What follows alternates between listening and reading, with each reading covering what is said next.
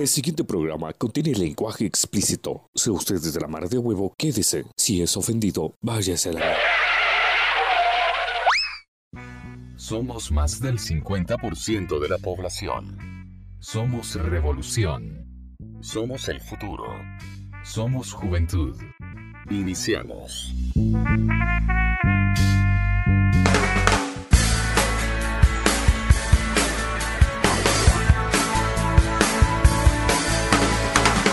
Desperté y me sentí tan vacío.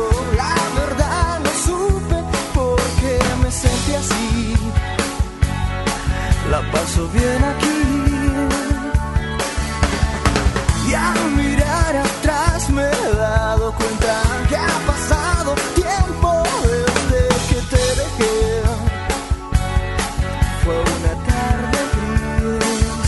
¿Qué tal mucha? Bienvenidos al episodio número 12 del podcast de Somos Juventud. Y pues eh, estamos nuevamente acá con Diego Donis. ¿Qué onda Diego? ¿Qué onda, José? Nuevamente lo hablábamos detrás de micrófonos. Capítulo 12 y no nos hemos retrasado ni una vez. A huevo, la docena ya de, de episodios y queda huevo que la Mara nos esté escuchando y ojalá que sigan compartiendo ahí los buenos temas que tenemos. Y pues dándole seguimiento a- al tema que teníamos la semana pasada que era hablar de sexo. Pues queremos darle como una conclusión porque realmente eh, como que quedaron varios temas en el limbo, ¿va? o sea, dimos como que estadísticas y, y qué pisado todo lo que está pasando. Y, pero para ello nosotros quisimos tener aquí a, a Arly Alvisures y esta vez no va a estar él como tatuador, sino como, como psicólogo, vamos, como psicólogo que es. ¿Qué onda Arly? ¿Cómo estás? ¿Qué onda? ¿Qué tal? ¿Cómo van? Este, pues aquí apoyando la Mara, ¿va? Eh, viendo el, episodio anterior, tratando de dar mi opinión. Eh, pues afortunadamente tuve la oportunidad de, tener un par de cursos ahí en la universidad y, y, pues el que leer un, un vergo, digamos, eh, y pues viendo cómo los podemos, cómo nos podemos aclarar estas dudas, vamos. Sí, fijo, fíjate que realmente creo que es muy importante eh, tocar el tema de, hablar de sexo, vamos. O sea, no, no directamente de- Bueno, estamos viendo como que el problema social, ¿verdad? Que está, que conlleva al no hablar de sexo, a no tener como que esa educación sexual, vamos. Eso es lo que estamos viendo y pues queda huevo que, que estés acompañándonos. Y pues vamos a, escuchar, para empezar eh, a entrar en onda en, esta, en este tema, vamos a escuchar la canción de, del Clubo con, con Mon Laferte de nombre Pistola que no mata. Muy buena la canción y por supuesto es un ah, grupo nacional plenamente guatemalteco. Disfrútenla, gócenla y ya saben, esto es el club. Eso, regresamos en un momento. Somos juventud.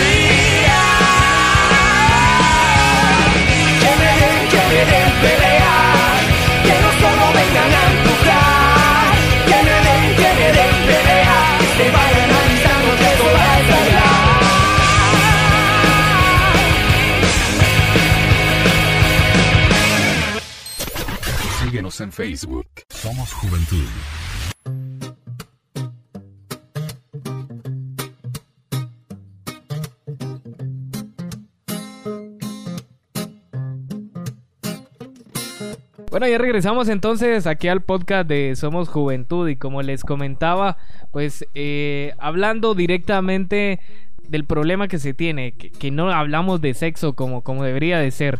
Entonces, eh, la semana pasada pues estuvimos dando ahí los como las estadísticas de las adolescentes que están embarazadas de 10 a 19 años. Obviamente las chavas que ya tienen 17, 18, 19, pues ya dicen, ah, ya están un poquito grandecitas, ya, ya tal vez por lo menos han sacado el, bachiller, pero niñas de 10 años embarazadas, eso está en el culo, Diego. Sí, lo hablábamos, está plenamente culero. Partiendo, lo hablábamos, dimos estadísticas y lo más propenso era lo que hablábamos también de los ah, departamentos en donde se estaba llevando a cabo todo este problema. ¿Cómo encontrarle una solución? Pues ah, sería muy difícil. Pero acá solo estamos ah, hablando de que ustedes, como padre de familia, traten de hablar muy bien con sus hijos, ya no ponerles ah, sobrenombres a las partes íntimas, es vagina, pene, no hay más para dónde, o a menos que ya con esto de que quieren incluir un nuevo género, ahí habrá, que esperar a ver cómo puta le llaman a todo esto. Pero es algo real, es algo que está pasando. Y estos somos juventud. Estén al pendientes porque se viene el análisis, no del tatuador, del psicólogo. Eso, cabal. Y fíjate que sí, realmente eh, el, el el hablar, el hablarle a la Mara como es, vamos. Vamos a, vamos a hacer un- una pequeña dinámica. Eh, des- mencioname sobrenombres que se le dan al pene. Pito, chile, eh, ñonga. Vamos a ver, Arly, decinos. Verga, talega, chile, ñonga, eh, ¿qué más? Pi- ca- cabez- la- sí, cabezona. Eh, ¿Qué más? Puta. um, la, la cosa, el, el nepe también, el nepe, el pepito, chepito. Puta, y un pepino, te- zanahoria, el lejote, ah, no, el lejote no. el banano, sí, hay un vergo, la verdad que sí. Y pues justo en eso, cuando, cuando, justo en eso a- abarca un poco la psicología en este ámbito, es como las construcciones sociales. Ya lo mencionábamos también en el episodio de, de- de Juventud y el Arte. Eh, hay construcciones sociales eh, que derivan ciertas conductas, ciertos comportamientos eh, a través de, la historia y del tiempo que nos construyen a nosotros, ¿ya? Y que limitan la forma de comportarnos, la forma de hacer las cosas, la forma de decir y de hacer, ¿va? Exacto. Fíjate que tanto, tanto sobrenombre que hay que al final yo creo que los patojitos ya no, no saben siquiera que se llama pene realmente esa mierda, vamos. Entonces, por ahí hay que empezar. Fíjate que en la semana pasada No es mierda, es el sistema reproductivo masculino. bueno, eso. La onda está, la semana pasada Wicho se fue ahí a, a, la USAC, fíjate vos. Vos sabés que la Mara de USAC y bueno, aquí Arly que es representante digno de la eh, facultad de... ¿Qué facultad de humanidades? O sí es facultad de psicología. Es la escuela de psicología de, de, de la Universidad de San Carlos y, y la Mara de ahí pues eh, tiene así como que una visión muy... Muy, muy liberal, podríamos decir, de, de todo esto. Y, y realmente toda la Mara decía que, que la educación sexual debe de empezar en la casa, vos. O sea, en la casa desde chavitos, por ejemplo, con eso, ¿va? O sea, iniciar con eso, decirle, mira, eh, guardate el pene, vamos, cuando lo andan ahí enseñando. o no sé, limpiate el pene, o ondas así. No, que el chilito, ¿va?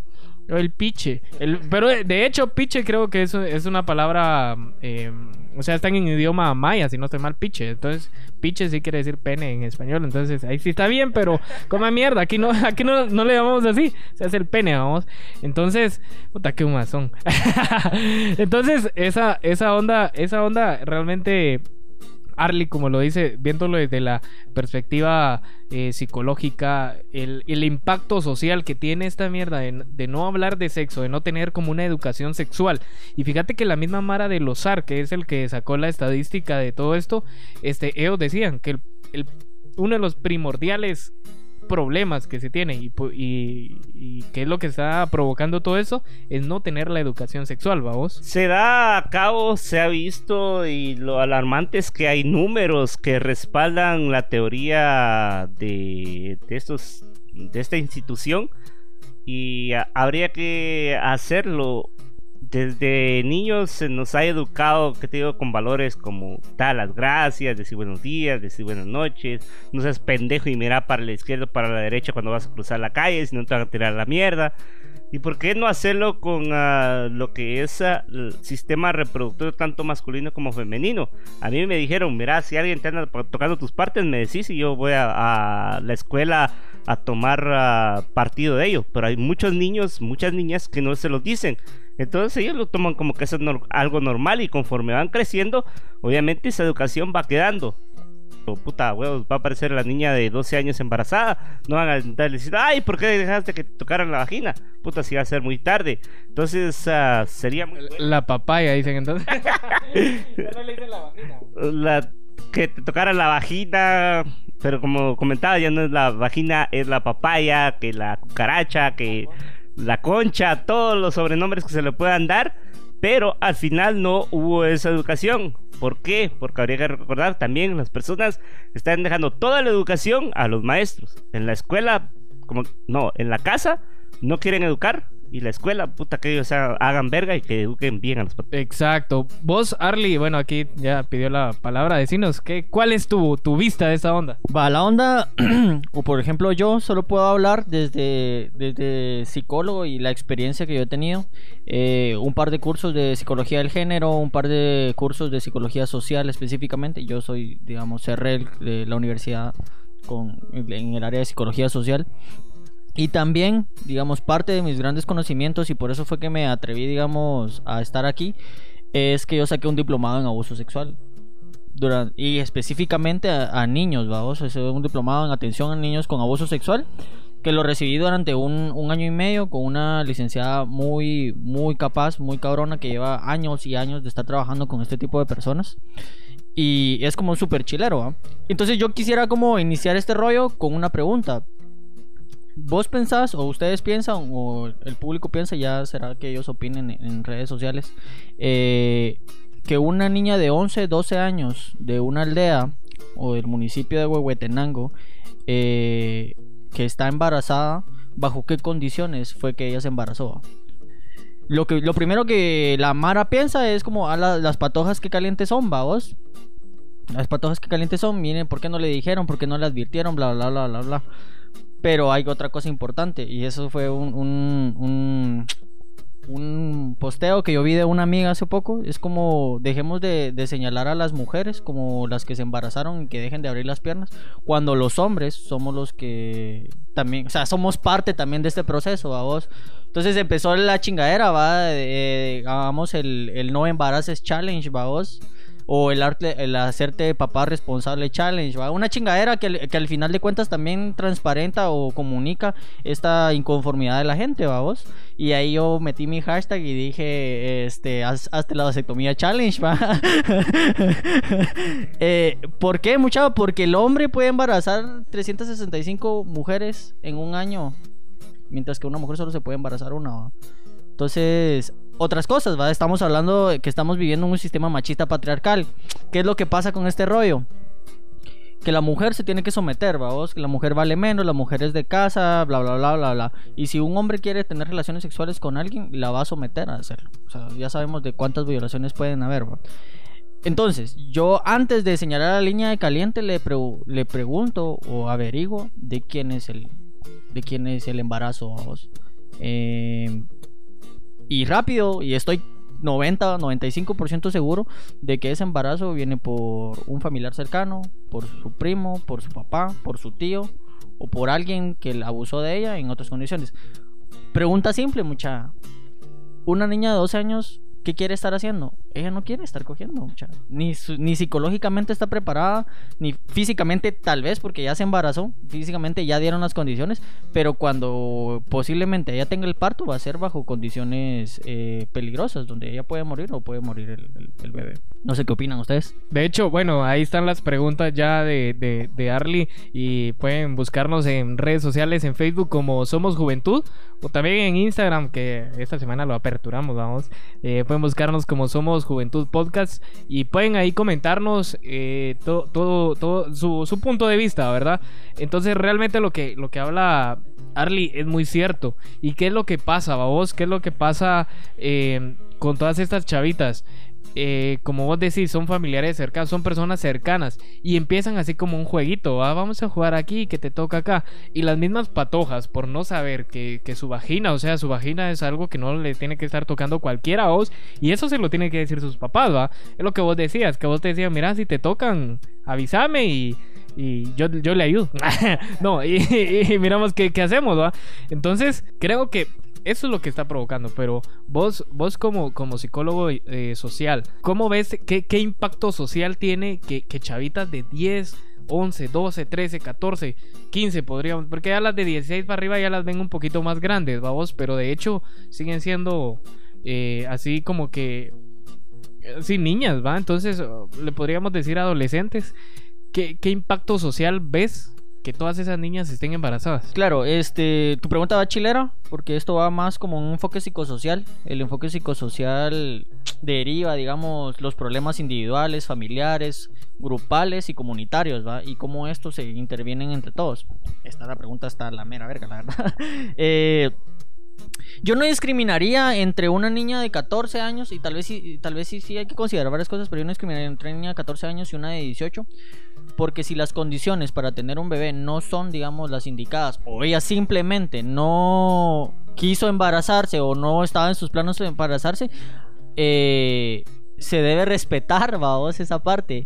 Eh, digamos, digamos, en esta, en este proceso no tenías planificado un embarazo, hay una ruptura del, del plan de vida, vamos. O sea, una niña de 14 años o 12 años que se embaraza, eh, su plan de venir y estudiar, si es que tiene las posibilidades de estudiar, venir y estudiar, ir a la universidad, casarse, tener hijos, ya no es porque se, se, se trunca todo esto, ¿va? porque tener un hijo no es una cosa fácil.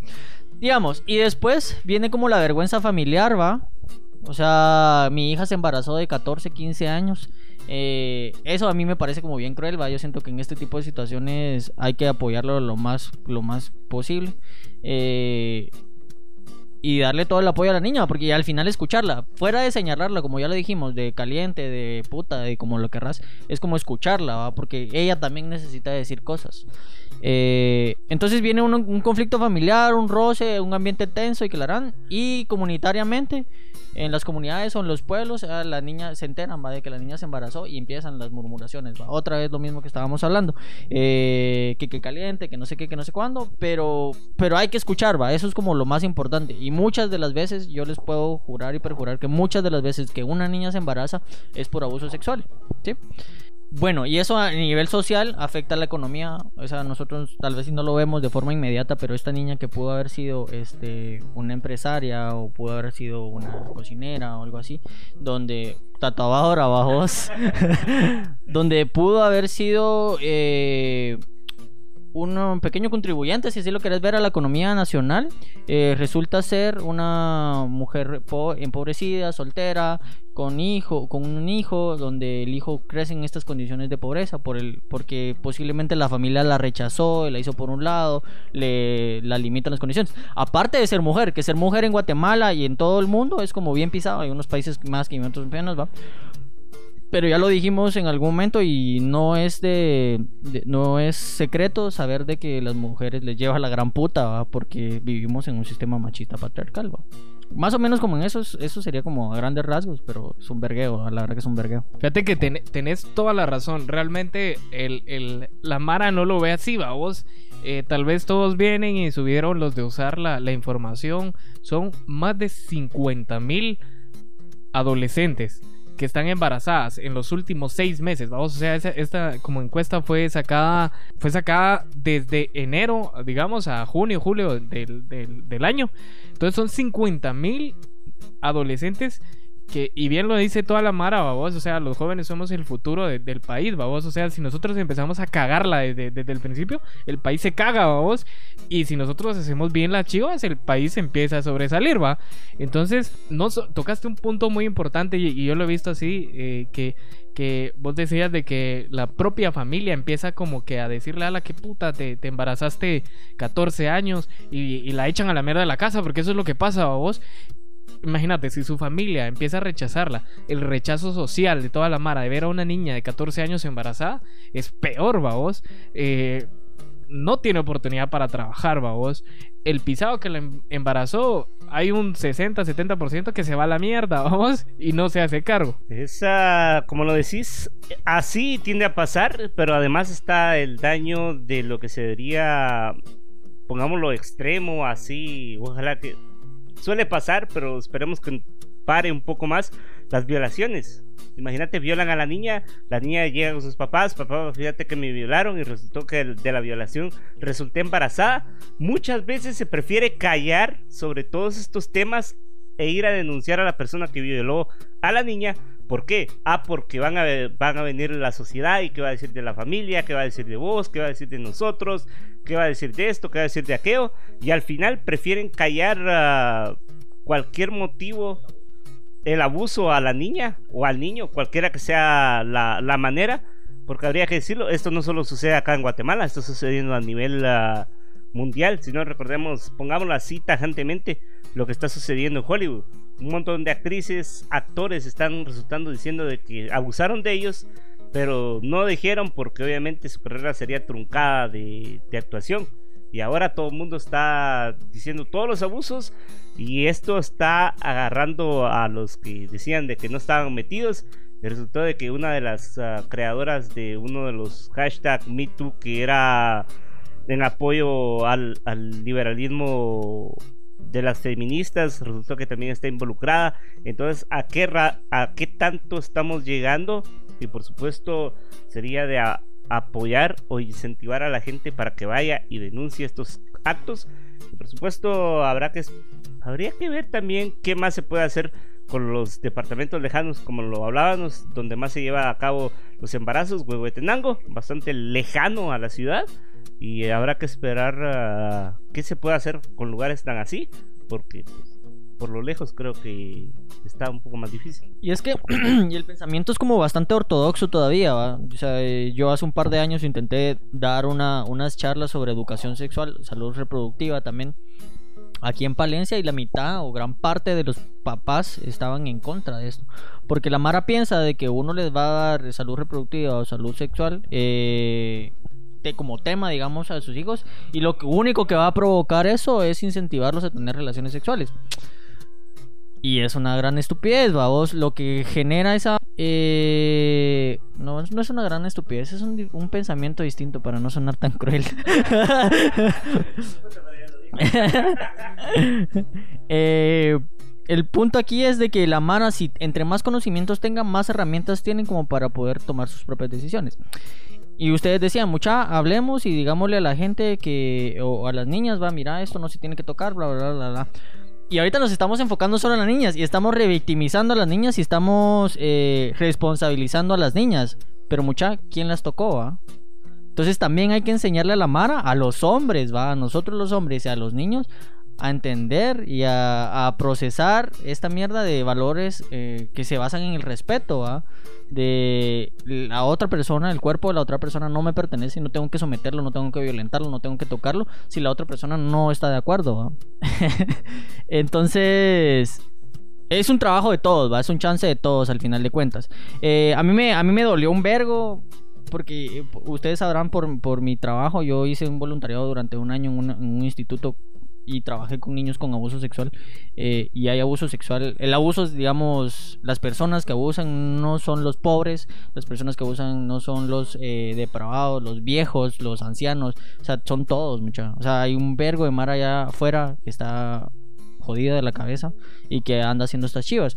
Y tampoco respeta como estratos sociales, ¿va? El abuso apare- aparece en las familias de pistos, las burguesas, las, como dijiste en algún momento, los- la mara de Hollywood, ¿va vos? Eh, los pobres también, ¿va? La gente pobre, pero no solo de los pobres, ¿va? Eh, y existe en todos lados y está pasando en todos lados. Y aquí la mierda es, o el vergueo es, la cultura de silencio, ¿va? Porque esta onda nos da mucha vergüenza, ¿va?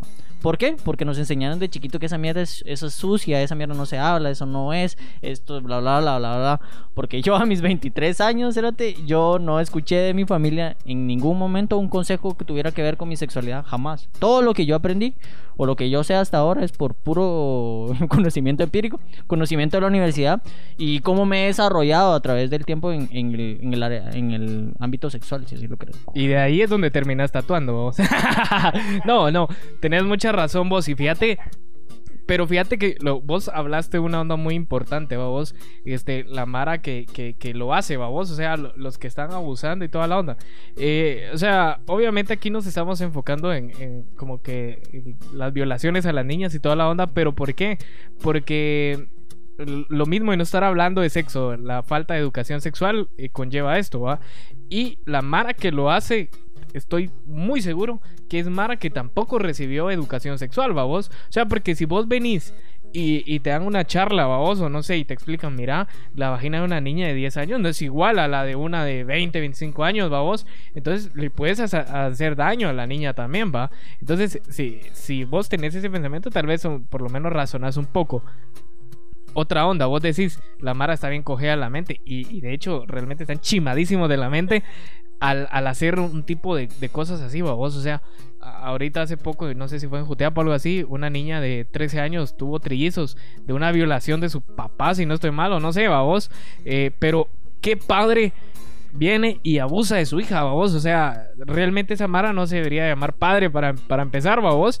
Y realmente otro, otro tema que, que se toca en, en base a esto, todos los problemas que conllevan, vamos, es el dar la pena de muerte a esta Mara, vamos, a los violadores. Eh, lo he visto en redes sociales, solo para dar un, cachito, no nos vamos a meter en eso porque es otro pedo, vamos.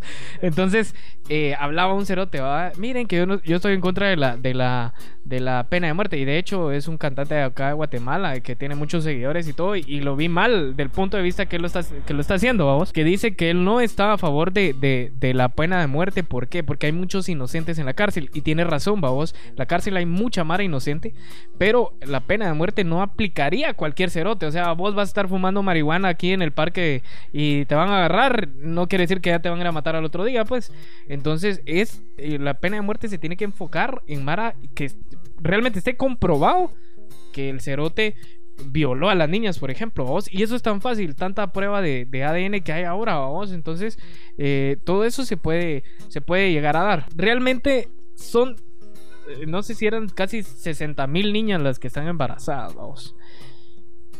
¿Qué, futuro mirás vos para, vos Arlie, para, para estas niñas que están embarazadas? Este, obviamente no, no se puede generalizar, ¿va? No se puede generalizar para nada. Lo que ya mencioné en algún momento se trunca eh, el plan de vida que ellas tuvieran en algún momento porque un embarazo, supongo que esos embarazos no fueran, no eran algo que estuvieran pensados o planificados, ¿va? Entonces, eh, para, para ellas eh, hay una reconstrucción, si es que en realidad viven el proceso, que eso es más como un proceso de sanación, el proceso de reconstrucción de un plan de vida, ¿va? que la verdad no creo que vaya a pasar en muchos de los casos. Tal vez en un mínimo por ciento pues puedan seguir su vida adelante, van a tener el, el apoyo de la familia, van a poder tener acceso a educación y puedan sobresalir, ¿va? puedan salir. Eh, digamos, tener un hijo a una temprana edad lo que hace es dificultar dificu- hacer más difícil el proceso de desarrollo de tu vida. Bueno, tenés 12 años y tenés un hijo, o sea, todo lo que tuviste que haber vivido en esos próximos 10 años sin el bebé tuvo que haber sido de forma distinta a como lo vas a vivir con, con el bebé, ¿va? Porque la- la- desarrollo se, se va a generar de forma distinta. Eh, y por estas mismas condiciones provocan que tal vez la, la- mm, evolución o la, madurez emocional, la madurez eh, física e intelectual de estas niñas vaya a ser más difícil o vaya a ser truncada en todo caso. Y esto va a repercutir al final de cuentas en una próxima generación. Digamos, estamos hablando de 50 mil niños que posiblemente vayan a nacer el próximo año o este año. que van a nacer en esas condiciones, ¿va? que también pueda que sean una situación de pobreza, y no solo pobreza económica, sino pobreza emocional, pobreza afectiva, eh, eh, condiciones ¿va? que no favorezcan el mejor desarrollo del bebé. Eh, puta, de ahí se desglosan un montón de cosas. Eh, que yo no tengo la visión ahorita de cómo verlo, tendríamos que esperar y estar atentos a, cada caso, es como muy difícil. Eh, algo que me quedó pendiente decir, porque si hubieron comentarios en, en, la, en, la, en la entrevista, ante- en, la, en el podcast anterior sobre las, sobre las unas estudiantes que comunicaron ahí, eh, disculpen si se molestan y vuelven a escuchar esta vaina, pero mucha hay que ser, hay que ser más sensibles, o sea, no podemos señalar. Nosotros hablamos desde nuestra forma de ver el mundo. O sea, yo hablo desde una familia que con la que yo recibí mucho cariño, recibí mucho afecto, mi mamá que siempre estuvo conmigo, pero no todas las familias son así, ¿va? Hay familias violentas, hay familias que, tus propios familiares abusan de vos, te explotan, eh, te agreden psicológicamente, te agreden físicamente. En la capital y en el interior. Y en el interior que resulta ser una, una, una situación distinta, mucho más ortodoxa, de mucho más silencio. Que también el interior resulta ser mucho más violenta también. Y no podemos señalar a una niña de 12, 13 años del interior pensando de que ella tiene las mismas condiciones que nosotros tenemos. Es una gran tontería. Ella posiblemente viva en el mismo cuarto con sus dos, tres hermanos. Y en el mismo cuarto vive el papá y la mamá. Porque yo conozco ese tipo de hogares. Yo estuve viviendo en el Taverapaz en un momento. Y parte de, de eso era ir a hacer un censo. Y dentro de un cuarto, mucha literalmente un cuarto de 6 metros por 3 vivían ocho personas. Y yo estoy completamente seguro que, que el, niño más grande ha haber escuchado más de alguna vez tener relaciones sexuales a su- sus papás. Y eso ya es un, trauma, digamos, es algo incómodo, es, es algo muy traumático escuchar a tus papás que tienen relaciones sexuales. Y, y es cierto, mucha, y esa mierda hay que considerarlo.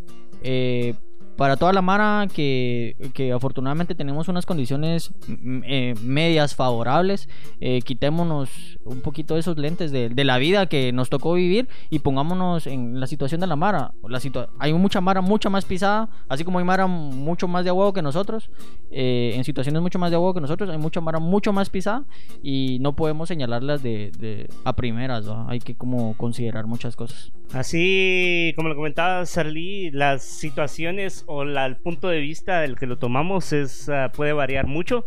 Pero ah, hubo un punto donde me dejaste bastante que pensar. ah, lo tratamos más que todo el tema y cualquiera dirá, ah, están haciendo quedar mal o haciendo o tocando el, es- el tema desde el punto de vista del- de las mujeres, habría que decirlo en general, no, no mencionar edades pero también se da el hecho de que el machismo está a nivel mundial. El machismo predomina a nivel mundial. Sí es cierto, está saliendo el feminismo, poco a poco está llegando a tomar ah, vuelo y todo lo demás, pero también ahí entraría lo que sería el autoestima de las mujeres. Por la autoestima de las mujeres, imagínate, como decías, escuchó a sus papás tener relaciones sexuales, lo tomó a saber cómo puta lo había tomado, después ah, o que haya crecido con ah, hermanos varones donde todo era apoyar a los varones y la niña ayudar a tus hermanos porque ellos son como quien dice ellos te van a ayudar en un futuro quiere decir de que cuando esta señorita niña mujer se case va a tener la misma repercusión de si me separo de mi marido ¿Qué va a decir la sociedad primero? ¿Qué es lo que primero se piensa? ¿Qué va a decir la sociedad? ¿Será que mi familia me va a apoyar? ¿Y será que yo o ella, más que todo, la persona irá a tener la capacidad de salir adelante? Se espera bastante a las personas. Se han visto casos donde salen adelante, obviamente siempre echándole ganas y obviamente buscando ayuda. Pero muchas personas tratan de salir solas del problema. Y el problema no es como que chasqueo los dedos y ya se terminó el problema. Tómelo muy en cuenta y por supuesto también está la educación a los ah, niños, varones, a los varones de la educación sexual. Esto lo tocabas un comentario bastante repercutivo de qué tanta presión se le ejerce a un hombre sobre las relaciones sexuales. De, ah, ¿te gusta tal patoja? Ah, ya te la agarraste. Y cuando responden no, ah, maricón o hueco o gay, seguro que te gustan los hombres. eh, seguro que le digo a tu papá y tu papá te va a pegar. Cositas así son las que se dan. Yo las he vivido, seguro que ustedes tres también las han vivido. Y al final, ¿dónde está la cultura? ¿Estás diciendo de que el hombre puede venir a hacer lo que se le venga en gana al, al mundo? Y no va a tener una repercusión. Eso es algo muy extenso, extenso a tratar.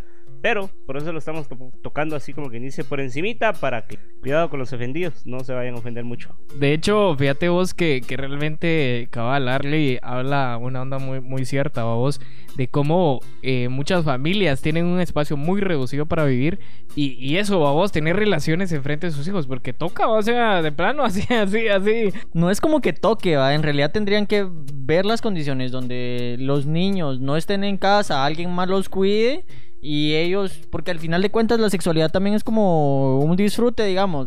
Aunque todavía cuestionaría un poco cómo son esas relaciones sexuales. Muchas veces, después de tener ocho hijos, la mujer, mucha, aunque no lo crean, quiere dejar de tener hijos. Y el otro cerote está con la chingadera de que quiere seguir, ¿va vos? A huevos, porque el cerote solo la mete, pero que la que sufre el embarazo, la que tienen que estar cuidando a los niños, la que le da de mamar y todo lo demás es la mujer. Hay mujeres que de verdad dicen ya no quieren, aún así tengan ocho hijos y tal vez si desde el tercero ya no quisieron, pero son violentadas y son sometidas a, estos actos sexuales que son violaciones y que resultan en embarazo y que al final de cuentas, por no dejar a mi esposo y no quedarme con los ocho hijos que yo tengo y que él se vaya a la chingada y que yo no tenga solvencia económica, pues me someto a eso. Es como. Es violencia, esa mierda también es violencia, mucho. Eh, y bueno, si las relaciones fueran como muy amorosas, de respeto, claro, lo mejor sería como con que te cuiden a los niños, ¿va? Y en esas que te cuidan unas dos horitas el niño o los niños, aprovechas para estar con tu pareja, ¿va? Siempre y cuando sea un consenso, ¿me entendés? Y si pueden usar protección, mejor todavía. Sí, claramente eh, tenés toda la razón, pero este vamos al, al, al, al daño psicológico que le puede llegar a, a crear a un niño ver eso, vos. Entonces, eh, puede que también eh, le crea como una cierta duda. Y ahí es donde empiezan los patojos a ver cómo, cómo hacen esas cosas, vamos. Y fíjate que todo esto, lo que hablábamos, vamos. Entonces, el, el tener a tantas adolescentes embarazadas eh, según la, la USAR, eh, uno de los aspectos sociales más afectados es el, el aumento a la, a la pobreza, vamos, acá en Guatemala. Eh, nosotros como país estamos en el culo en esas, en esas cifras. Según estadísticas que, que han sacado, dice que el 59.3 de la población guatemalteca vive en pobreza. O sea, más de la mitad de la población de Guatemala vive en pobreza y un 23.4 vive en extrema pobreza, que es esa mara que hemos visto muchos casos en redes sociales y, que eh, apoyo a toda la Mara y qué buena onda. Realmente por mi parte tal vez yo no puedo hacer gran cosa a vos, pero mucha Mara se, se une para, para poder ayudar a la Mara que está así jodidamente jodida, ¿va vos? Lo que vos decías, ¿va? Este, que hay Mara que, o sea, nosotros podemos estar medio bien, pero hay Mara que está así que en el culo con esa onda. Entonces, eh, allí, en estos casos, creo yo que también el, el gobierno, o sea, el Estado, debe de apoyar un poco más al, al tratar de hablar de, o sea, llevar educación sexual a, a los niños, ¿va vos? En todo caso.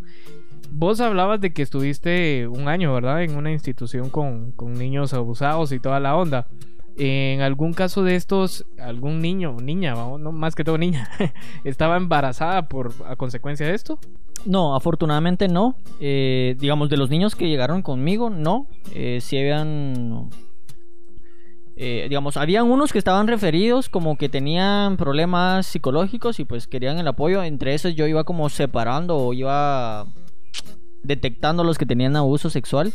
Eh, pero eh, sí enteró un- me enteré de un caso en esta institución que una niña estaba embarazada por un abuso sexual. Nunca llegó conmigo porque las condiciones eran bien, bien feas. Al final de cuentas, eh, la mamá no quería denunciar al, padre porque fue el padre el que abusó de la niña y la niña estaba embarazada. El padre decía de que ella sabía ni con quién se había metido, aunque la niña en algún momento le, le confió, digamos, a su maestra de que su papá había estado abusando de ella. Eh, estamos hablando de una niña de 14 años, ajá, 14 años, eh, segundo básico más o menos. Eh, Y, y eso fue aquí en Palencia, o sea, no nos no podemos ir, no, para- no nos vayamos lejos. A toda la gente que escucha este rollo, no nos vayamos lejos. Nuestro vecino, nuestro quien sea, eh, en la misma escuela, en la misma institución, eh, en el mismo trabajo. O sea, hay situaciones de abuso, ¿va? como lo mencionaban, por tratar de subir de puesto, se someten a, a cosas que no quieren, ¿va? Y, ¿me entiendes? Eh, en la escuela ¿va? han pasado y mis vecinos digamos es para no ir tan lejos eh, y, y es delicado hablar de ese tema y duele un montón y es bien incómodo pero es algo que se necesita hablar porque la gente está bien loca allá afuera y, está haciendo chivas bien, bien feas entonces eh, suponete en esta institución eh, una, una institución educativa que referían conmigo a los niños que tenían como ciertos problemas yo detectaba quienes habían tenido abuso fueron más de 20 casos de abusos sexuales así de los que llegaron conmigo, no me imagino cuántos más. Estamos hablando de, un institu- una institución de 600 niños, ¿me entiendes? Donde 20 y algo habían sido. Habían, donde abuso sexual no solo es eh, sexo, penetración, digamos, sino que hay diferentes formas de abuso. Hay muchas formas de abuso que, que ninguna es más importante que la otra. Eh, al final de cuentas, lo que importa es el niño, lo que importa es la persona y atenderla y acompañarla y, y, apoyarla en, en todo el ámbito que se pueda. Fíjate que, que sí, tenés toda la razón vos. Eh, realmente creo que, que todas estas cifras que hoy en día se pueden evitar, va vos. Eh, primero que nada, digo yo, a la Mara y a los padres que nos escuchan o que pueden haber eh, escuchar esta onda, no solo acá en Guatemala, sino que en todo el mundo, porque yo sé que los podcasts pues, van a llegar a cualquier parte del mundo, ¿va vos. Este, hablarle, eh, hablarle a, a los hijos, eh, eh, educarlos para que también ellos vengan y, y denuncien, o sea, te cuenten, vamos, darles confianza, porque vos decías una onda. eh, la, la niña le, le confiaba a su maestra, vamos, pero ¿por qué no le confiaba a su mamá, vamos? Entonces, los niños, desde cuando empiecen a, sufrir de, de algo así, alguna insinuación eh, de parte de algún mayor, vamos, tener la confianza de decirle a su papá, mira, o a su mamá, mira, esto está pasando, ¿va? Porque ahí es donde se puede evitar esa onda, ¿va? O sea, hablarles directamente y toda la onda. Otra, otra cosa es a los patojos, vamos, a las patojas que nos escuchen.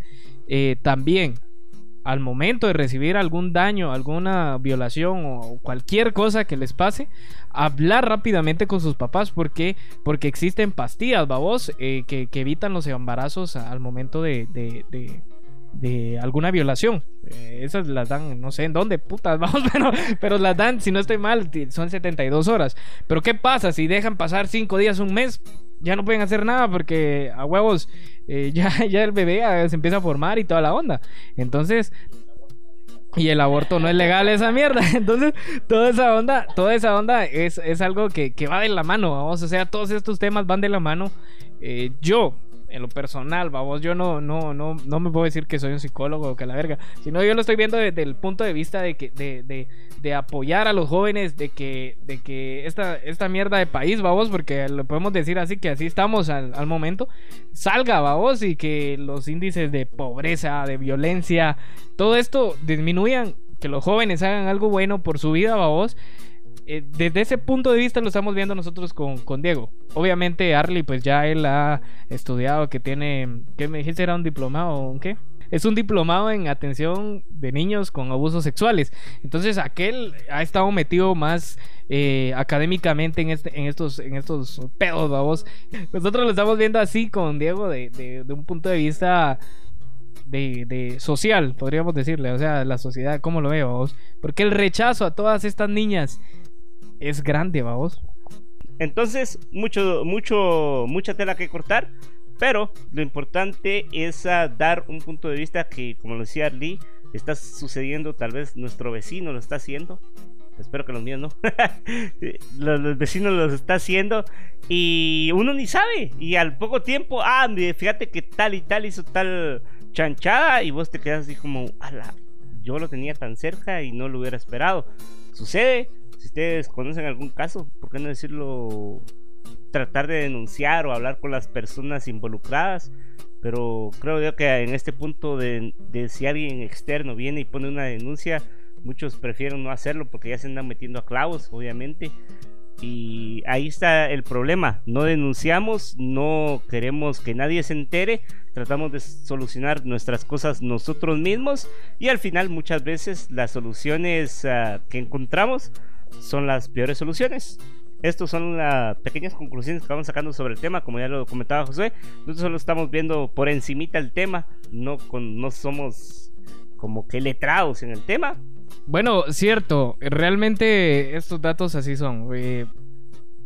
como la semana pasada, pues Wicho también se fue a hacer ahí unas entrevistas y también Diego, Diego Donis eh, no- nos hizo ahí una entrevista, la cual vamos a escuchar ahorita y regresamos ahí ya para finalizar el tema acá en el podcast de Somos Juventud. Recuerden, síguenos en Facebook como Somos Juventud, en Instagram eh, arroba Somos Juventud Podcast y también pues pueden escucharnos ahí en Spotify, Apple Podcast y Anchor.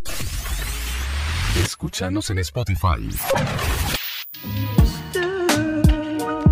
Hey muchachos, ¿cómo están? Soy yo, Wicho, nuevamente y pues esta semana, como ya decía José, ¿verdad? Estamos hablando un poco de la educación sexual en los jóvenes y hoy me encuentro con Don Wicho, un amigo, y pues él nos va a contar un poco cómo se vivía como la educación sexual antes, ¿verdad? Entonces, Wicho, ¿cómo estás, mano? Bien, mucho gusto de saludarte, gracias eh, por esta oportunidad. Solo te quiero comentar eh, acerca de tu pregunta. Eh, pues yo en este momento tengo 52 años. Para mí, la juventud que yo viví fue, en lo que respecta a la educación sexual, fue un tema bastante tabú, ya que en esos tiempos, pues, eh, eh, no sé por qué los padres, pues, no se, no se atrevían a tocar ese tema como lo hacen el día de hoy. Tal vez por por la facilidad que se tiene el día de hoy eh, respecto a, a internet, a redes sociales, todo se facilita un poco. En nuestros tiempos pues era más difícil, ¿verdad? Eh, la poca educación que nosotros teníamos acerca de la sexualidad era, eran pocos anuncios en la televisión, incluso hasta el comprar un preservativo en una farmacia pues eh, costaba un poco, ¿verdad? Porque no, no a cualquiera se lo vendían. ¿Tan clavado era comprar un preservativo? Sí, la verdad es que sí, fíjate de que era más el pudor y la vergüenza que le podía a uno de pedir un preservativo. Muchas veces llegábamos a la farmacia y esperábamos a que, a que no hubiera nadie para poder comprar el preservativo. Ahora que chingados, ahora hasta en la tienda los venden, mano, ahora como que son chicles esas Eh, ondas. no, antes era bastante difícil, era había que, que contactar uno a un amigo que trabajara en alguna farmacia, algún amigo que tuviera algún familiar que trabajara en Aprofan para poder conseguir un preservativo, ¿verdad? Y era bien difícil, pero la vida era más sana, pues no, no se veía tanta patoja esperando como el día de hoy, eh, ya que había un poco más de respeto, ¿verdad? Por el mismo miedo que había eh, y el desconocimiento de la educación sexual, había un poco más de respeto hacia la mujer. Qué buena onda vos. Y, y vos cómo lo miras hoy en día? O sea, vos me mencionabas algo como había más respeto. ¿Vos qué pensás ahora? ¿Como los jóvenes son más irrespetuosos o cuál es tu punto de vista hoy en día? Pues la verdad es que no es que el joven sea más irrespetuoso. Lo que pasa es de que, como te comenté, eh, respecto a las redes sociales, al internet, al, a, las demás comunicaciones, eso está muy abierto el día de hoy. En cualquier eh, momento vos puedes entrar a Twitter, vos puedes entrar a YouTube y puedes ver un video no solo de educación sexual, sino que sobre sexualidad. Entonces ya los jóvenes como que ya tienen un poco más de conocimiento, ya, ya no tienen tanto miedo de tener una relación con una, con una persona. Eso es lo que pasa en este tiempo, ¿verdad?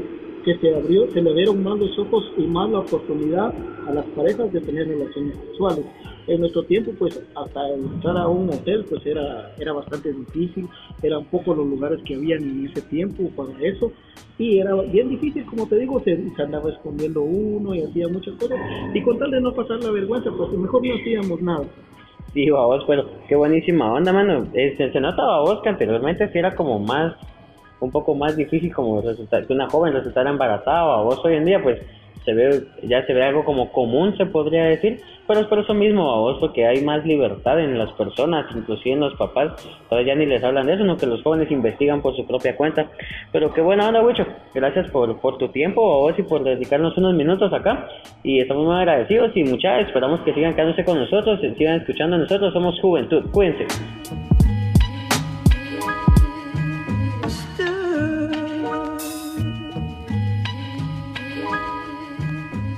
Muy buenas a toda la bandita que nos está escuchando. Somos Juventud Podcast. Esta es una pequeña entrevista que tenemos con una psicóloga dando un punto de vista ya más femenino sobre el tema que venimos tratando. Te preguntamos cómo la estás pasando. Eh, muy buenas tardes para todos. Pues eh, la estoy pasando muy, muy bien con estos temas tan interesantes que son entre tabú, en parte me da enojo, cólera, frustración de pensar en que, mm, ay, no sé, ya no sé, ni, ni me, me pongo hasta un poquito en shock cuando pienso en los temas estos. Eh, yo como psicóloga que recibo niños, adolescentes, adultos, adultos mayores, eh, que me exponen tanto problema y es algo tan frustrante que bueno, poco a poco vamos a seguir detallando un poco más esto. Y ya la escuchaban creo yo que al todo, todas las personas o todos los que lo vemos por encima o todos los que creemos que esto está afectando a la sociedad nos pone, como lo decías, con cólera, con ganas de ir a agarrar a la gente, sacudirle y decirle qué chingados estás haciendo por las demás personas. Pero obviamente nos crearía conflictos y no estamos para conflictos. Pero vamos con la primera pregunta fácil y sencilla. ¿Cómo crees que se vive los temas sexuales en nuestro país llamado Guatemala? Ay, bueno, no sé ni por dónde comenzar, la verdad. Es que no sé ni por dónde. Son tantas cosas. Eh, tiene que ver el aspecto de la cultura, de las tradiciones.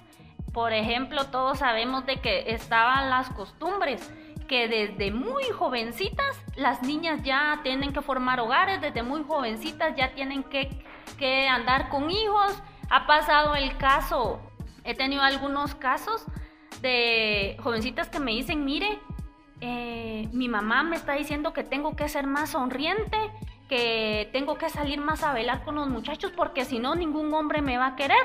Bueno, le digo yo, ¿y cuántos años tienes tú?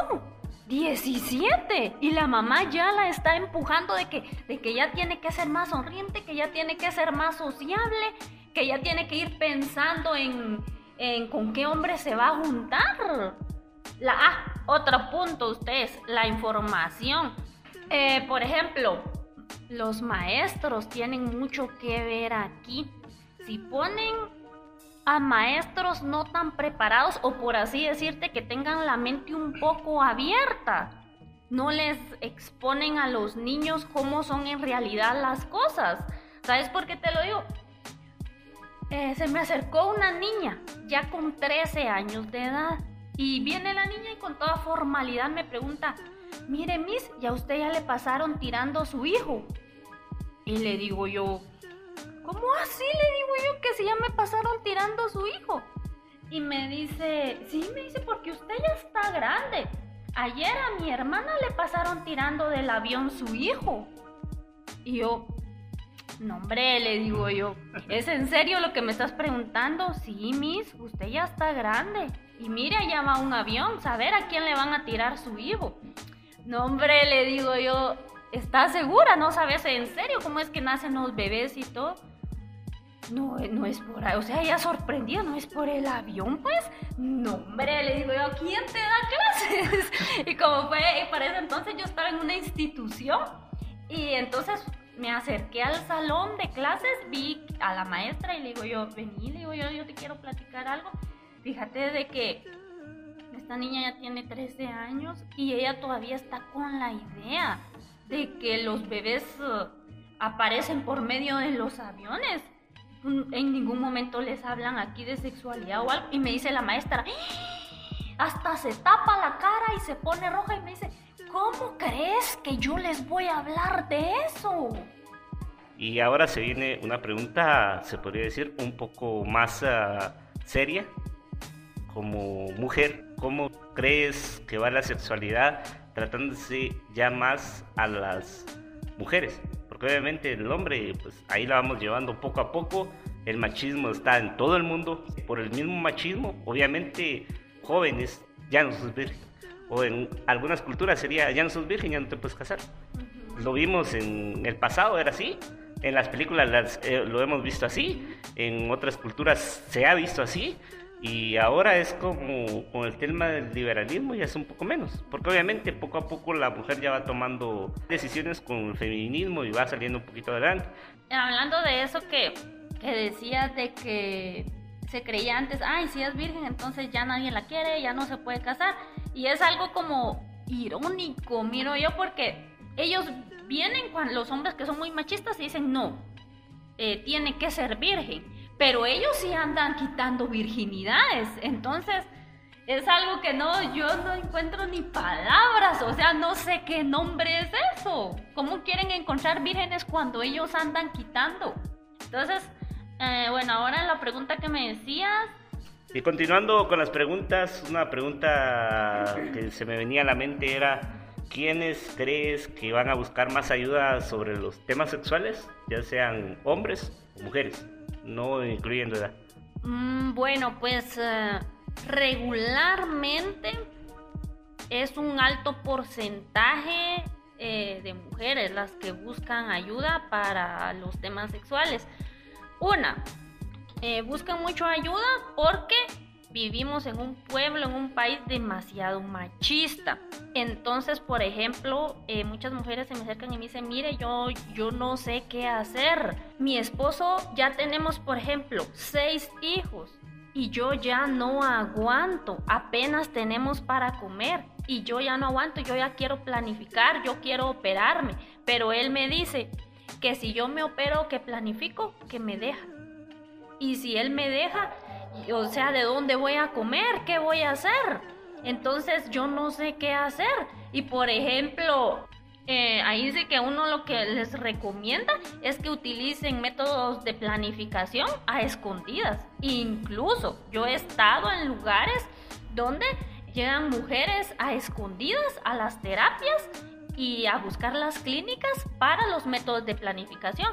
Muchas utilizan lo de unos tubitos que se insertan en el brazo. No sé si ustedes lo han visto, pero últimamente, por el hecho de que no es algo que se note, es el que más están usando las mujeres que andan a escondidas.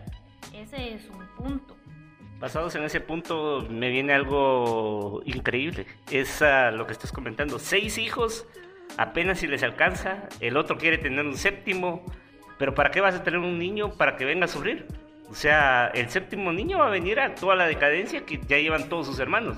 Y si le va bien, va a sobresalir. Y si le va mal, no creo que tal. Se ha dado muchos de los casos de que el último niño es el más afectado. ¿Por qué? Porque obviamente los grandes ya se van a defender, mientras el chiquito iba a ir sobresaliendo poquito a poquito. Y si la mamá no lo quiere, no lo va a apoyar. Y el papá, si le toca que salir a hacer grandes jornadas de trabajo, no va a estar en la casa para apoyar al chiquito.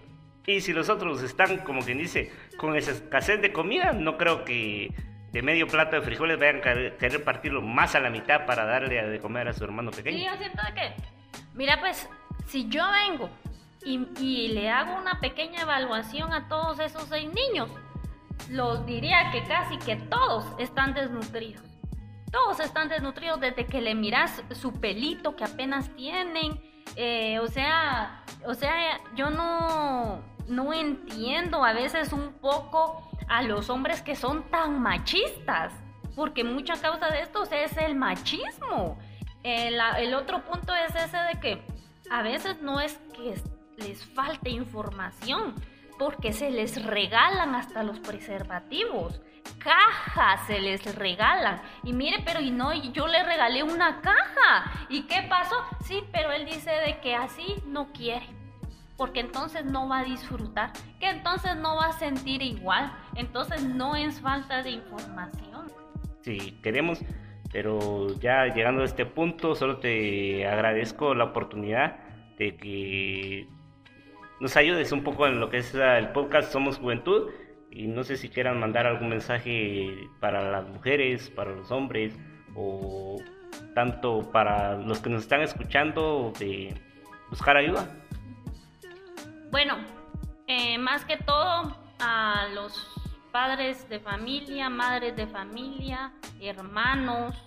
Yo no es que sea feminista, yo no soy feminista, pero más que todo yo les diría a los, a los hombres que traten de apoyar más a sus mamás, a sus hermanas, porque tal vez incluso, ¿saben? En- ustedes tal vez dentro del hogar no son machistas o no son duros o incluso ayudan en las tareas, pero cuando su hermana, su mamá sale afuera, tengan por seguro que más de alguna se enfrenta con algún hombre que tiene machismo.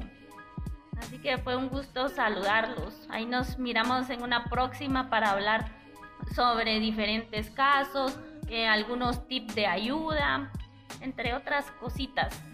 Y ya llegados a este punto, el punto final, solo te podemos agradecer. Yo me paso a despedir y recuerden, estos somos Juventud, síganos escuchando y adiós.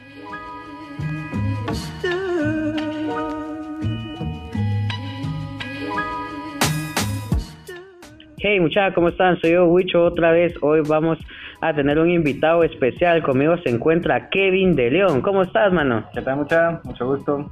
Ahí está, ahí está Kevin, muchacha. Aquel está cerrando ya para graduarse de psicólogo, muchacha, está en todo esto. Y pues nos va a ayudar un poco en el tema, ya saben, como la educación sexual. Y aquel tiene como algunos puntos para tratar con nosotros. Entonces, Kevin, contanos qué vamos a hacer el día de hoy. Pues mira, como me has comentado, el tema es sobre hablemos de sexo. Creo que la principal, el principal punto de partida que tenemos que tomar es cómo está la educación sexual en nosotros mismos, ¿no? cómo la hemos percibido nosotros mismos, desde qué edad, quiénes nos han dado ese tipo de educación. Entonces creo que un tema muy importante a tocar, o para empezar, sería a qué edad consideramos nosotros que es prudente hablar sobre educación sexual. ¿no? Va, y vos en tu conocimiento y todo eso, ¿a qué edad crees que, es crees que es prudente, va vos? Ujú. ¿O en qué momento es necesario que ap- aprendamos eso, va vos? Muy bien, mira, sobre el tema podemos hablar a cualquier edad. O sea, la adaptación de, los, de este tema está para niños, adultos, adolescentes, ancianos, está para todo público. Lo más sano es empezar lo más temprano posible, antes de que la mala información llegue a, estos, a nosotros o a nuestros hijos, a nuestros sobrinos o a cualquier público y repercute en consecuencias graves. ¿no? Te doy un ejemplo rápido. Cuando una mamá está bañando a su bebé, lo primero que empieza a hablar, ay, tan lindas tus manitas, tan lindos tus bracitos, tu cabecita, pero cuando llegamos al momento de los genitales, o no los nombramos o empezamos a utilizar sobrenombres. ¿no? Muy rara vez vas a escuchar a una mamá que diga, voy a lavar tu vulva, voy a lavar tu pene, o voy a enseñarte cómo es la higiene para estas partes.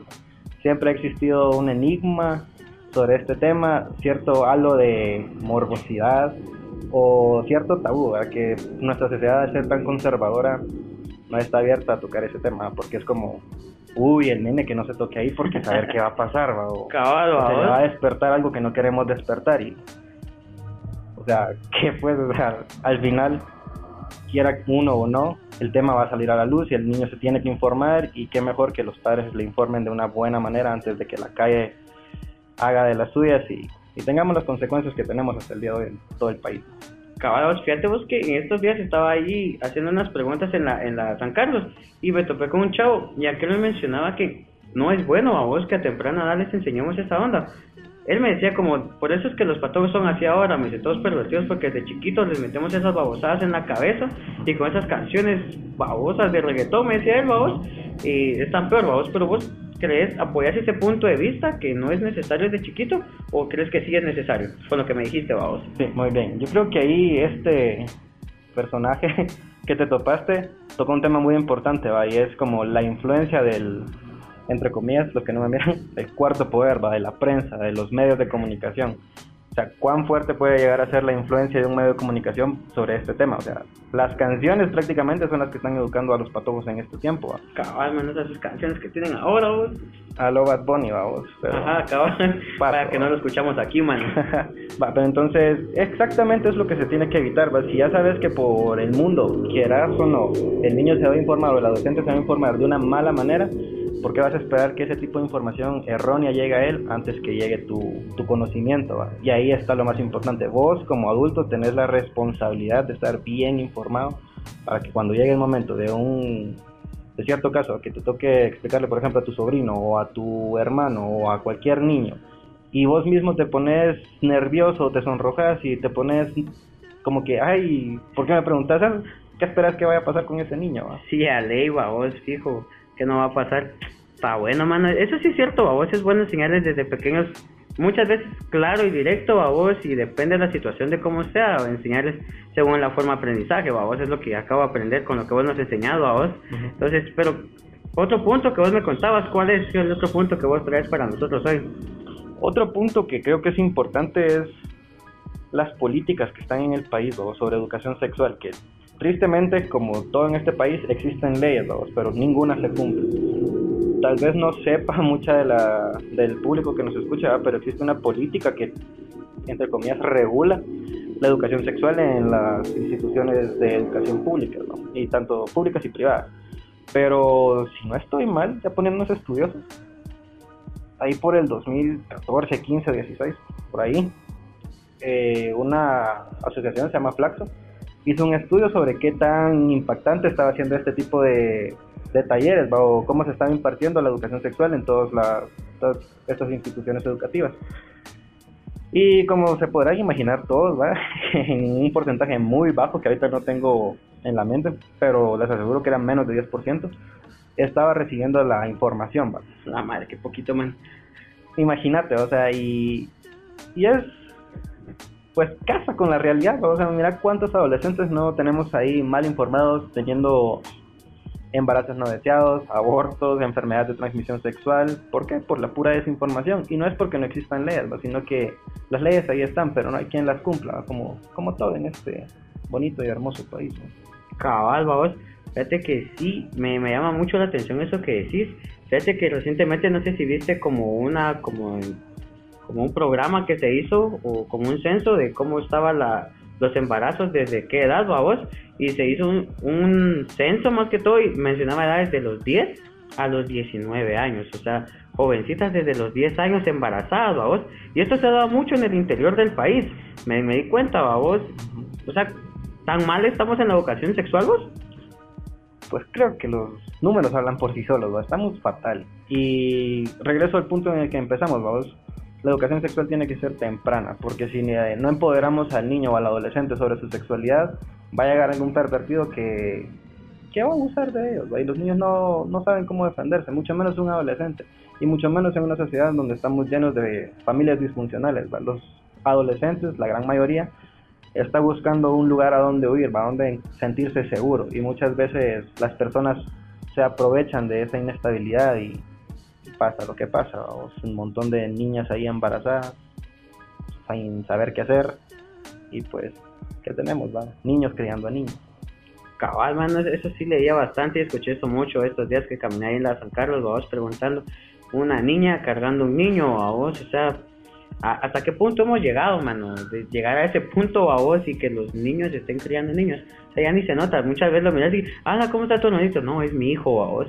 Ahí por la colonia donde vivo me ha pasado, le dicen como, ah, qué bonito es tu hermanito. No, disculpe, es mi hijo. Ahí es como, no, hombre, vos, o sea, llegamos hasta eso, que ya, ya se pierde el control, vos.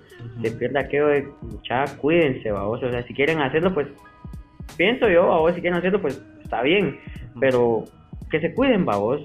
Pero tampoco no es lo prudente que estén haciéndolo a cada rato, vos. Más a su temprana edad que todavía están desarrollándose como patojos, vos. Y todo eso. Pero sí, mano, es, es muy interesante este tema, como abarca mucho, vos, y da mucho de qué hablar. Y no sé, ¿tienes algo más para nosotros? ¿Quién? Pues lo, lo, lo único que me nace decirles en este momento es que mucha por favor infórmense, va, no, no caigan en la ignorancia, no echen la culpa de que, ay, como a mí nadie me enseñó o nadie me explicó cómo era esto, que no sé qué, por eso fue lo que fue que pasó lo que pasó, pero mentira mucha, o sea, ustedes saben que se pueden abocar a cualquier persona de estancia inmadura, ¿no? Para informarse sobre estos temas, ¿va? Y obviamente hay libros, busquen buenos libros, en internet hay información, pero por favor busquen información correcta, ¿va? Cabal, vos, no se metan a Wikipedia mucha, o sea, son puros casacas. Cabal. Entonces, infórmense, ¿va? Lo peor que pueden hacer es quedarse en la ignorancia y al momento de que les toque actuar, pues van a meter las patas. Cabal, vos. Muy bueno tu consejo, mano. Tenemos que leer bastante, mucha. Somos jóvenes, estamos como. Somos el futuro del país, o muchas si nos llaman muchas personas, pero si no leemos y no nos informamos, ya valimos. Entonces, Kevin, buenísima onda, mano. ¿Algún consejo para la juventud aparte que nos acabas de dar? Pues, bueno, creo que ahí estamos. Perfecto, mano. Muchas, muchísimas gracias por estar con nosotros siempre. Recuerden, cuídense, solo infórmense, busquen personas que les puedan dar información correcta y sobre todo muchas somos jóvenes, disfrutemos la juventud, no hagamos cosas que no nos corresponden todavía y siempre muchas disfrutemos y seamos el futuro de este país. Muchas les quiero, sigan con nosotros, somos juventud, cuídense, hasta la próxima. Escúchanos en Spotify. Bueno, y regresamos entonces y viendo ya el punto de vista de otras personas, pues seguimos nosotros acá hablando un poco de lo que es el, el sexo en sí. Arlie hablaba de una onda muy importante al principio, que él quería eh, dar charlas acá en el municipio de Palencia, fue verdad, eh, sobre la educación sexual, eh, todas esas, chivas, ¿verdad? Que, que conllevan para los jóvenes niños. Y se, ¿Cómo es? Educación, no, salud reproductiva, nos dice por acá. ¿Y qué, qué es lo que pasó? Que, que viene la Mara mayor, los padres, y, no quieren esa mierda. ¿Pero por qué? Por los mismos tabús que, que existen todavía. O sea, la Mara todavía sigue bloqueada de la mente. Y esto está provocando des- destrozos en la juventud de Guatemala, vamos. Yo te aseguro de que el padre de alguna chavita de 11, 12 años que resulta embarazada, le vas a preguntar y, es esa Mara que tiene ese tabú y que nunca le ha hablado de sexo a, a sus hijos, babos.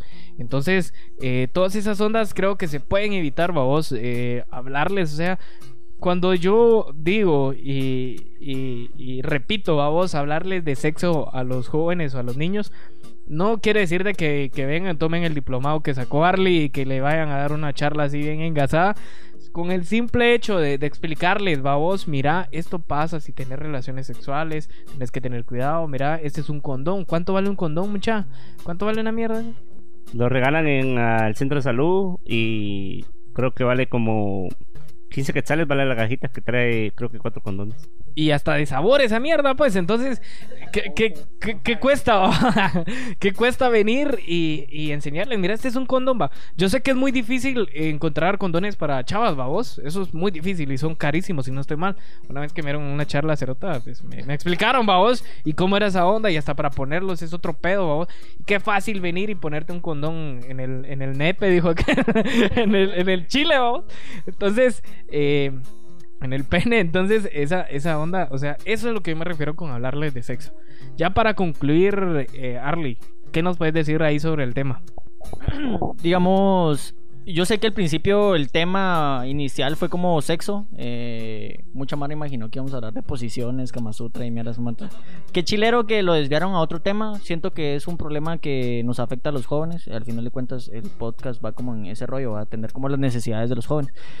Eh, la, la sobrepoblación, los embarazos en niñas, los, eh, los padres irresponsables, los jóvenes, eh, digamos, los, jóvenes papás, digamos, los hombres jóvenes de 16, 17 años que se meten con su novia y tienen relaciones sexuales y tienen un embarazo no planificado, eh, también es problema de nosotros, ¿va? o es algo que nos debería de preocupar. Eh, al final de cuentas, eh, son problemas que van a, van a causar que el desarrollo de nuestras comunidades, de nuestro pueblo, de nuestro país, sea un proceso mucho más lento. Eh, si no es que todo lo contrario, que lo, lo trunque totalmente. Y que nosotros los jóvenes tenemos la responsabilidad de, de reproducir este tipo de pensamientos, tenemos la responsabilidad de, de apoyar a otra Mara, apoyar a los jóvenes, darles eh, acompañamiento. Si nosotros tenemos conocimiento sobre salud reproductiva, pues compartirlo con otros jóvenes, crear grupos de apoyo, crear un grupo. Y bueno, y si nosotros no sabemos, invitamos a alguien que sí sepa ¿va? y que nos dé la casaca. ¿va? Eh, y quitarnos todas esas, esas esos pensamientos machistas, pa- eh, violentos, ¿va? donde victimizamos a las mujeres como las únicas responsables, cuando nosotros los hombres somos los que embarazamos a las mujeres también. ¿va? Hay- es un trabajo de dos esa onda. Eh, hay necesidad de educación, hay necesidad de salud, el, sistema de salud en Guatemala también está bien culero, eh, hay necesidad de, quitarnos esos, esas estructuras eh, mentales eh, tan conservadoras, ¿va? donde empecemos a vivir nuestra sexualidad de forma más libre, de forma más tranquila, más pacífica. eh, y que necesitamos como acuerparnos, ¿va? necesitamos como ponernos en contacto con otros jóvenes, ponernos en contacto con otras instituciones que nos enseñen y que nosotros podamos enseñarles y seguir reproduciendo los conocimientos para que para que esta información llegue a mucha más gente y que esto cese ¿va? y que esto sea se vaya disminuyendo de a pocos o de un solo mejor si se puede. Sí, a huevos, sí, a huevos. Creo que, que todo esto este, es para evitar más, más colapso en la sociedad de Guatemala, vamos. Este, estamos, estamos viviendo, creo yo, unas um, situaciones muy, muy pisadas en el país, vamos. Eh, aparte de todo eso, también pues se está sobrepoblando, creo yo, esa mierda ya. Entonces, para evitar todo eso, pues creo que, es importante que los jóvenes también sepan, vamos, y eh, pensar un poco, ¿va? Eh, creo que también, aparte de, llevar educación sexual a la Mara, sería bueno como llevarle a los institutos, colegios, eh, no sé, charlas para que planifiquen su vida, vos, qué, qué es lo que quieren ser de grandes, para que se enfoquen en una meta y no vengan y la caguen, vos. Entonces, todo eso es muy importante. Eh, ya para finalizar, Diego, no sé si tenés algo que decir. Habría que comentarlo así rápido. Lo decía Arlie, las relaciones sexuales no son malas si se tiene una planificación, pero si ya son abusos o todo lo demás, ahí está el problema. Obviamente, habría que decirlo, ya dábamos uh, números de patojos de 19 años que estaban teniendo relaciones sexuales y ya tenían un hijo. Pero si ya, como quien dice, ya lo habían planeado con el chavo, que sí, juntos para la eternidad y que casémonos y todo lo demás, ahí como quien dice, sí va bien la estructura, porque se van a apoyar uno con el otro. No están diciendo nos vamos a apoyar en tu familia o en la mía y esto y lo otro. No, están diciendo vamos a salir adelante juntos. Ahí va bien, pero ya cuando se, se descontrola todo, cuidado. Por cierto, para todas las personas que nos están escuchando, muchas gracias por estar ahí sintonizándonos en todas las aplicaciones de los podcasts y siempre se agradece. Arlie hablaba de los challenge, yo creo que vamos a hacer el challenge de hasta escuchar Somos Juventud Challenge para ver si así nos logran contactar a través de la página de Facebook Somos Juventud Recuerden, ya estamos en Instagram como Somos Juventud, ahí aparecerá el logo. Por ahí vamos a ir posteando un par de fotos de con quienes estamos grabando, en las ubica más o menos cómo se miran los interiores donde grabamos. Y por supuesto, gracias siempre por el apoyo. Eh, habría que recordarlo, algo ya finalizando el programa, se viene para el 9 de septiembre. Se viene el evento acá en Palencia y un par de datos más y esto se acabó. Efectivamente, cabal, el 9 de septiembre ahí vamos a estar en el Festival Más que Arte Revolución Hip Hop en Palencia a partir de las 10 de la mañana. Hay bus, mucha hay bus que va a salir desde, si no estoy mal, es el, el Amate. Ahí pueden contactar a Fénix de Londres en Facebook. Él tiene toda la información. Estaba viendo yo que son 20 pesos ida y vuelta. Y si solo la Mara que se va a ir de aquí para, para Guate, digamos, vos, para la ciudad, son 10 varas. Entonces está de huevo porque a esa hora, porque termina hasta las 6 de la tarde. Y a esa hora casi ya no hay mu muchos buses por acá.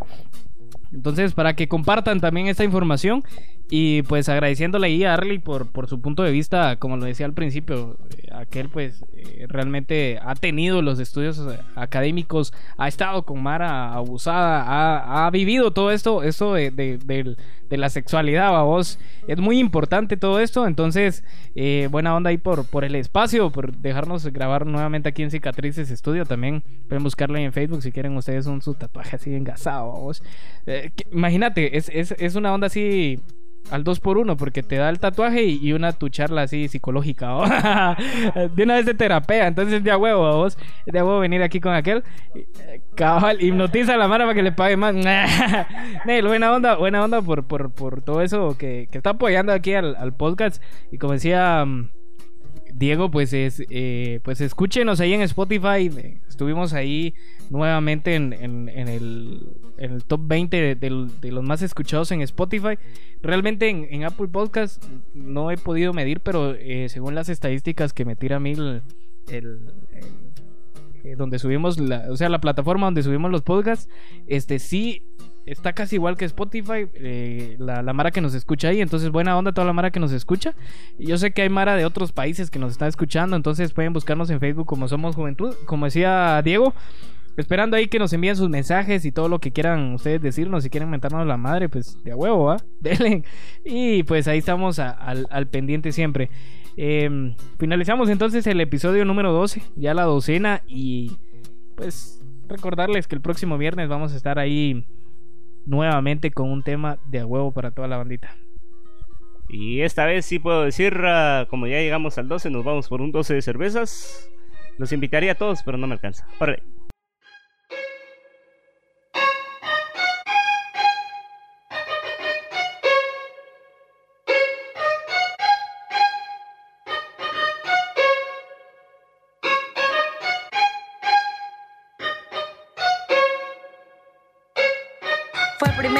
Hombre que le dijo que la amaba. Era un superhéroe que de niña admiraba. El mismo cobarde que de ella abusaba, haciéndole daño cuando su mamá no estaba. Desde la niñez hasta su adolescencia, Papito se encargó de robarle la inocencia. Ella pensó que todo iba a cambiar, pero noche tras noche el de ella iba a abusar. Pues ella pensaba que todo iba a mejorar, pero su mamá siempre la veía llorar. No hacía nada para las cosas no empeorar. Mamá ya sabía y solo quiso callar. Viviendo así pasa día a día, pensando que algún día se salvaría, pensando que así escaparía de ese hueco oscuro y sin salida. Viviendo así pasa día a día, pensando que algún día se salvaría, pensando que así escaparía de ese hueco oscuro y sin salida. Ella decía que lejos iba a llegar, después de esa tristeza ella no pudo avanzar. Pues su papito no la dejaba gritar, un mal recuerdo que aún la hace llorar. Vive en un pasado que no puede olvidar. Su mundo era de muchos colores y ahora está lleno, pero de dolores. Una espina enterrada que la hace sufrir y después de eso no volvió a sonreír. Tefi Jackie para todo el mundo.